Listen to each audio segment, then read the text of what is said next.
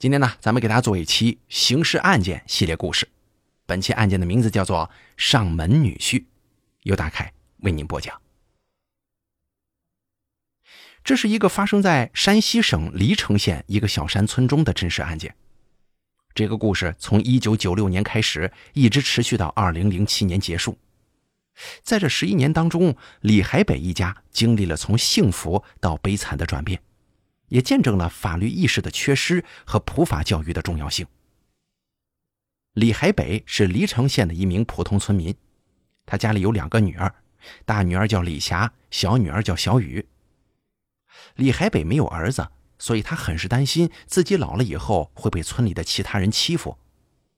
因为在农村啊，有这样一个说法：没儿子就等于是绝户，所以李海北想给大女儿找一个上门女婿。就是让男方住到女方家里来，这样一来呢，他就有了个儿子了，也有了一个后人嘛。而李海北找女婿的标准非常简单，就是要体格子好。他觉得只有体格好的男人才能干得动农活，才能保护家庭。他不在乎男方长相怎么样，也不在乎男方是否有文化，只要求男方对自己和女儿好就行。经过多次相亲失败以后，李海北终于找到了一个合适的对象。那就是邻村的李东升。李东升这个人身高一米八几，身强力壮，一看就是一个能干活的好汉子。虽然他长相不佳，甚至有些凶恶，但李海北并不在意。他觉得相由心生嘛，只要对方心地善良就行。而大女儿李霞对这门亲事并不满意，她觉得李海北不仅长得难看，而且眼神当中透着一种阴险和贪婪。他本来想拒绝这门亲事的，但是被父亲说服了。父亲说，在农村找男人还是得找个体格子好的，以后家里有人干活，有人保护嘛。你找个白面书生，看着好看，反而会被人欺负呀。李霞想了想，觉得父亲说的也有道理，她也不想让父亲失望，就勉强答应了。一九九六年的某一个好日子里，李霞跟李东升就这么结了婚。结婚以后，李东升表现的还不错。在家里干活很卖力，对岳父岳母也很孝顺，对妻子更是呵护备至。李霞也渐渐放下了心中的芥蒂，跟李东升相处的还算和睦。一年后，她生下了一个女儿，给这个家增添了不少欢乐。李霞每天忙于照顾孩子，没有时间关注李东升的变化。其实她不知道，李东升的心中早就有了不轨之心，他对小妹小雨有着不可告人的想法。小雨是个十五岁的小姑娘，长得清秀可爱、活泼开朗。她跟姐姐感情很好，也很喜欢姐夫。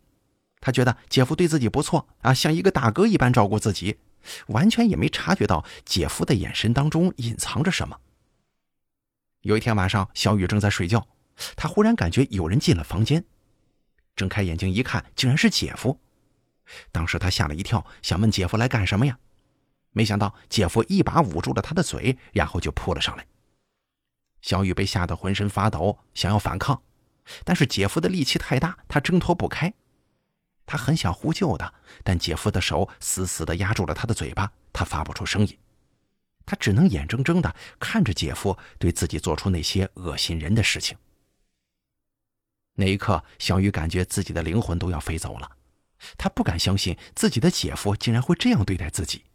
他甚至想过死掉算了，可是他又不忍心让姐姐知道这件事情，他怕姐姐伤心难过，怕姐姐的家庭破裂，怕姐姐的名声受损，所以他选择了沉默。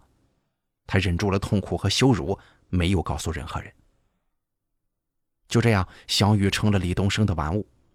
李东升趁着晚上或者无人在家的时候，他就会去找小雨，对小雨做尽了各种恶行，还威胁小雨说：“如果敢讲出去。”就要杀了全家的人。小雨害怕呀，只能忍气吞声，任凭李东升摆布。直到有一天晚上，李霞被女儿给哭醒了，她起身去看女儿怎么了，却发现床边空无一人。她摸了摸身边的床，发现冰凉一片，李东升不在。她赶紧穿上衣服，走到房间门口，轻轻地喊了一声李东升的名字。这个时候，她听到妹妹的房间里传来一阵动静。然后就看到李东升从妹妹的房间里走了出来，神色慌张。“你去小雨那屋做什么？”李霞问道。眼神中透着怀疑。啊，我上厕所回来，听见小雨屋里有动静，我我就去看看他，陪他说说话。李东升这是撒谎呢。他说这些话的时候，完全不敢看李霞的眼睛，赶紧回到自己的房间，装作睡觉。李霞没多想，以为李东升是真的关心妹妹。他知道妹妹性格内向，不喜欢跟人说话，也知道李东升对妹妹很好，像是个大哥一样照顾她。李霞并没有察觉到李东升的真实用心。也正是从那天晚上开始，李霞注意到了妹妹的变化，妹妹变得沉默寡言，神情恍惚。还经常发呆呢，李霞担心妹妹是不是生病了呀？是不是遇到了什么麻烦呢？她多次询问妹妹，都被妹妹含糊的给应付过去了。李霞也不好再追问，只能暗自祈祷妹妹能够快点好起来。可是后来呀，妹妹的情况越来越糟糕，她不仅不爱说话，而且也不爱吃饭，整天蜷缩在自己房间里，不愿出门。她对任何人都没有兴趣，甚至对姐夫也没有反应。每当李东升对她说话或者碰她的时候，她都会十分紧张地缩起身子，眼神中充满了恐惧和厌恶。李霞看到这些情况之后，更加担心了。她觉得妹妹一定是遇到了什么大事才会变得如此不正常。她决定再次找妹妹谈心，看看能不能找出问题的根源。随后，她找了个机会，在李东升不在家的时候，把妹妹叫到了自己房间里。“小雨啊，你怎么了？”是不是有什么心事啊？李霞温柔的问他，拉着妹妹的手。没什么，小雨低着头轻声回道：“你别骗我了，我是你姐，我最了解你。你这段时间变化很大，一定是遇到了什么事情吧？”李霞继续追问。我没遇到什么事儿，小雨仍旧不肯说实话。小雨啊，你放心吧，不论你遇到什么事情，我都会支持你，帮助你。你可千万别把事情憋在心里。这样对你的身心都不好，你说出来，让姐姐帮你分担。李霞不停的劝，眼神中闪烁着关切和爱意。小雨看到姐姐的眼神，心中一阵酸楚啊。他知道姐姐是真心为他好，他也很想告诉姐姐自己的遭遇，让姐姐帮他解脱，但是他又害怕伤害到姐姐，怕姐姐失去幸福的家庭，怕姐姐成为村里人的笑柄。他犹豫了一会儿之后，最后还是决定说出真相。姐姐，我有一件事情要告诉你，但是你千万别生气，也别难过呀。小雨说这句话的时候，眼泪已经在眼眶里打转了。你说吧，我肯定不会生气，也不会难过的。李霞安慰她，握紧了妹妹的手。其实，小雨说不下去了，只能抬起头，用哭泣的眼神看着姐姐。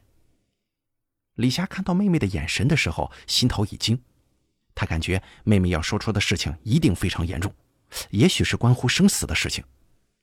他忍住了心中的恐慌，鼓励妹妹继续说下去。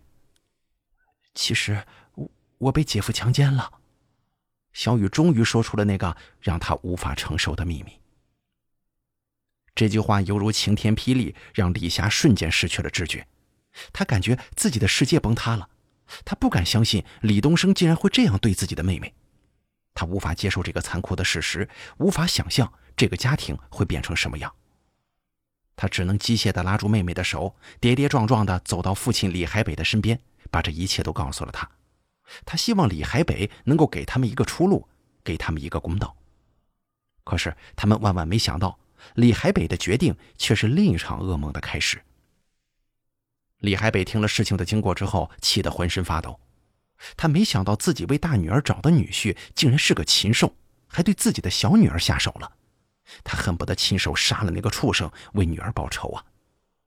但是他冷静下来之后，却没这么做。他没有去找李东升算账，也没有去找村里人帮忙。他只是找到了李东升谈话，希望李东升能够改正错误，跟大女儿好好过日子。他还告诉李东升，这个事儿可千万不能让外人知道，否则会影响两个女儿的名声和前途。李海北为什么要这么做呢？难道他不想为女儿出气吗？当然不是。李海北做出这样的决定，并不是因为他软弱或者无能，而是因为他有更深层次的考虑。在这个小山村里，女孩子的名声非常重要。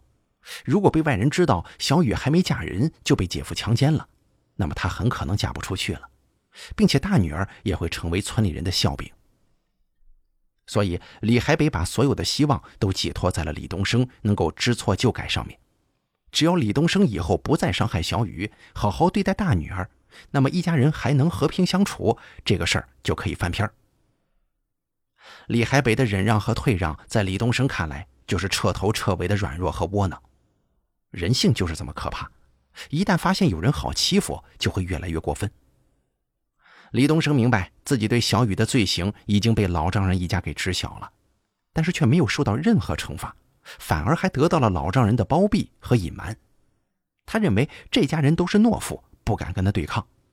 他对小雨的虐待和侮辱更加无法无天了，甚至当着李海北、李霞的面就对小雨动手动脚。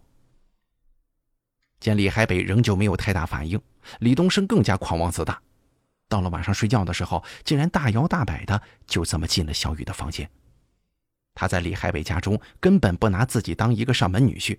而像是一个纵情声色的暴君。李霞看不下去这样的一幕了，她甚至劝说李东升，就算要出轨，也应该到外面去找别人，不要在自己家中胡作非为。李霞忍了八年，忍了无数次的羞辱和伤害，忍了自己的丈夫对自己的妹妹的强暴和虐待，她为了孩子，为了妹妹，为了家庭，一直在忍，可她最终忍无可忍了。鼓起勇气向李东升提出了离婚。李东升当然不肯轻易放过他呀，他还想继续玩弄他跟他的妹妹。他拒绝离婚，还威胁他说，如果敢离婚，那么他就会把对小雨所做的一切全都公之于众，让他们姐妹俩成为全村人的耻笑。李霞不再畏惧他的威胁，他已经没有什么可以失去的了。他坚决地跟他对簿公堂，最终得到了法院的支持，判决二人离婚。李霞不想留在这个让她心碎的地方了，她带着女儿去了外地打工，希望能给女儿一个新的生活。于是，这家中就只剩下了李海北两口子，小雨还有李东升。按理来说，既然李霞已经离开了，李东升也没有理由再住在老丈人家中，他应该搬走，让小雨从此摆脱他的魔爪。可事情并没这么简单，李东升不但没搬走，反而更加肆意的对小雨施暴。他觉得，既然已经没有人能阻止他了，他就可以随心所欲地玩弄小雨。李东升就像是一只蛆虫一样，赖在李海北家不肯走。他身材高大强壮，年迈的李海北根本不是他的对手，也不敢用强硬的手段赶走他。可是李海北的忍让和退让，并没换来李东升的收敛和悔改，反而让他更加嚣张和残暴了。那天晚饭后，李东升放下碗筷，拽起小雨，毫不顾忌的就往原来的婚房中走。李海北两口子坐在餐桌前，听着房屋内李东升的阵阵恶笑声，感觉到无比屈辱啊！这分明就是在向他挑衅，打李海北的耳光。李海北终于忍无可忍了，他知道如果再不出手，小雨的生活就会被李东升彻底毁掉。他不顾一切的抛下饭桌。骑上自行车，飞奔到小雨舅舅家去了。他把小雨的遭遇一五一十的说了出来。舅舅听了之后，气得浑身发抖，立刻叫来几个壮汉，带着李海北冲回了他的家。他们踹开了门，正好看到李东升躺在床上玩弄着小雨呢。李东升见状，没有一丝惊慌，反而嘲笑着说：“你们来的正好啊，一起来玩玩吧。”说着，他从枕头底下掏出一把锋利的刀子，挥舞着对众人说。你们别以为我好欺负，谁敢动我一根汗毛，我就让你们全家陪葬。眼见这种情况，小雨的舅舅也不敢再硬拼了，只好劝李海北赶快拨打幺幺零，把李东升这个变态送进监狱。李海北心中也是一股怒火呀，他拿起电话向警方说明了情况，请求尽快派人来处理。不一会儿，警方就来到了李海北家门口，他们上前制服了李东升，然后把他带上了警车。李海北跟小雨的舅舅以为这样就能解决问题了，可是万万没成想，第二天早上，他们却听说李东升已经被放回来了。李东升的罪行终于被揭露了，但是他却没有受到应有的惩罚，为什么呢？因为他利用了一个法律的漏洞，让小雨成了他的帮凶。原来，小雨在被李东升多次侵犯以后，已经失去了自我保护的意识和能力。他不敢反抗，也不敢求救，只能任由李东升摆布。他甚至在心中认为这是他应该承受的。所以在警察到来之前，李东升让小雨说一些不真实的话，比方说他是自愿的，他爱他，他不想离开他。小雨虽然不愿意说这些，但是他不敢违抗李东升的意志，只得照着说。那么这样一来，警察就很难判断李东升是否真的强奸了小雨，因为从法律的角度来看，强奸的定义是以暴力、胁迫或者是其他手段强行与他人发生性关系。而在这个案件当中，警察没有找到足够的证据来证明李东升使用了暴力、胁迫或者其他手段，相反，他们还听到了小雨的口供，说他是自愿的。虽然警察也觉得李东升的行为非常的卑劣和恶心，但他们也无法依法逮捕他，因为在法律上他没有犯强奸罪，这个就是李东升逃脱法律制裁的原因。李海北本以为报警能够让李东升受到法律的制裁，但是万万没想到他更加猖狂了。他不仅对小雨无情的折磨和羞辱，而且还在村里公然宣扬他跟小雨的关系，让小雨成了众人的笑柄。村里人对小雨的态度也很冷漠和刻薄，他们并不同情小雨的遭遇，反而认为这是他自作自受，是勾引了自己姐夫，破坏了姐姐的家庭。他们对小雨说一些难听的话，甚至有人还故意找茬和挑衅，这个让小雨感到无比的孤独和绝望。小雨无法忍受这样的生活了，他决定离开这个让他伤心的地方。他去了一个陌生的城市，找了一份工作，希望能够重新开始。但是他发现，他无法忘记那些痛苦的回忆，无法面对自己的身体和心灵，他无法相信任何人。他觉得自己就像是一个被人抛弃的垃圾，没人关爱，更没人关心。咱们再说回到姐姐李霞这边吧，她当时心灰意冷的离开了家乡，到了一个陌生的城市，找了一份工作，希望能够忘记过去。在这儿，她遇到了一个对她温柔体贴的男人，是她的同事。他对李霞很有耐心，也很有责任感。他不断的安慰和鼓励李霞，让她重新找回了自信和希望，并且他还向李霞表达了自己的爱意，向她求婚，希望能够跟他共度一生。李霞感动了，她觉得自己终于找到了真爱。她答应了他的求婚，还带着他回到了家乡，想要跟父亲商量结婚的事儿。他以为这是一个新的开始，一个幸福的未来。可是他没想到，这个消息很快就传遍了整个村子，甚至传到了邻村李东升那儿。李东升无法接受李霞的新恋情，他觉得李霞是他的妻子，永远都不能离开他。他一怒之下跑到李海北家，见到李霞跟她的新男朋友，顿时失去了理智。他对着李霞大骂大嚷，还用脚踢了她的腰部，让她疼得倒在地上。他的话语当中充满了恨意和侮辱，让人听得不寒而栗呀。李东升不仅要阻止李霞的婚事，还要继续折磨小雨。他专门跑到小雨打工的地方，用各种手段把她强行带回了家，并且他还让姐妹俩跟他睡在一张床上，对他们进行无尽的虐待和玩弄。李霞的新男朋友是一个善良和理智的人，他看不下去李东升的暴行，想要跟他沟通解决。但他很快发现，李东升根本就不是一个正常人，他的思维是扭曲和疯狂的，无法用常理来对待。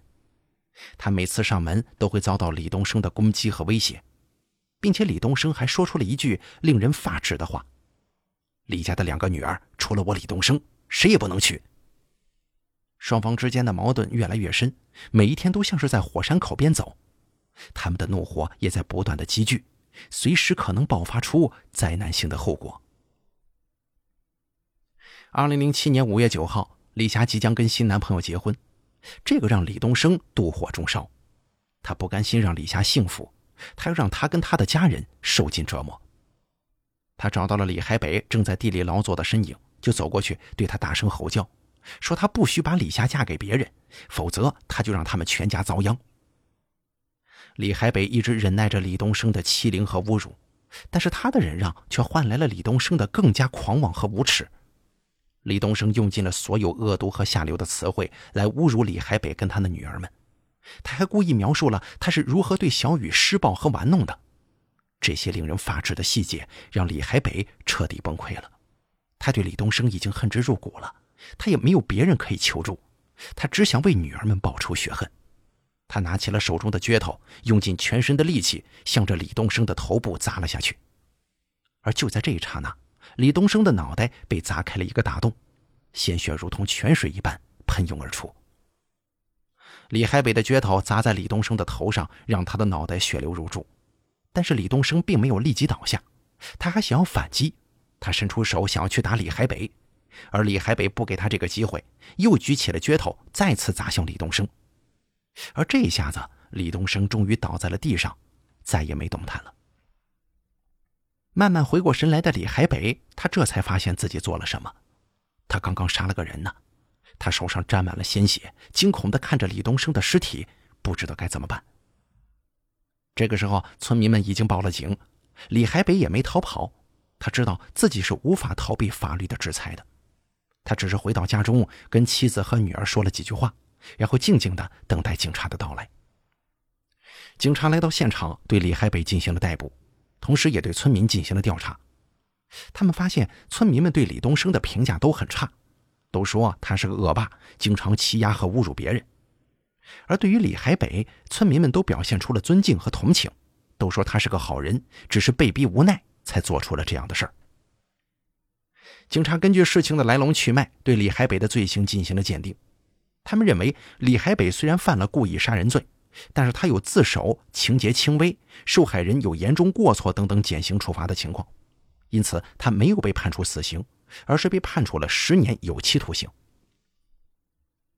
李海北进了监狱之后，接受了法治教育，他才意识到自己的错误，他后悔自己没有法律意识，没有用法律武器来保护自己和女儿，而是用暴力的手段去解决了问题。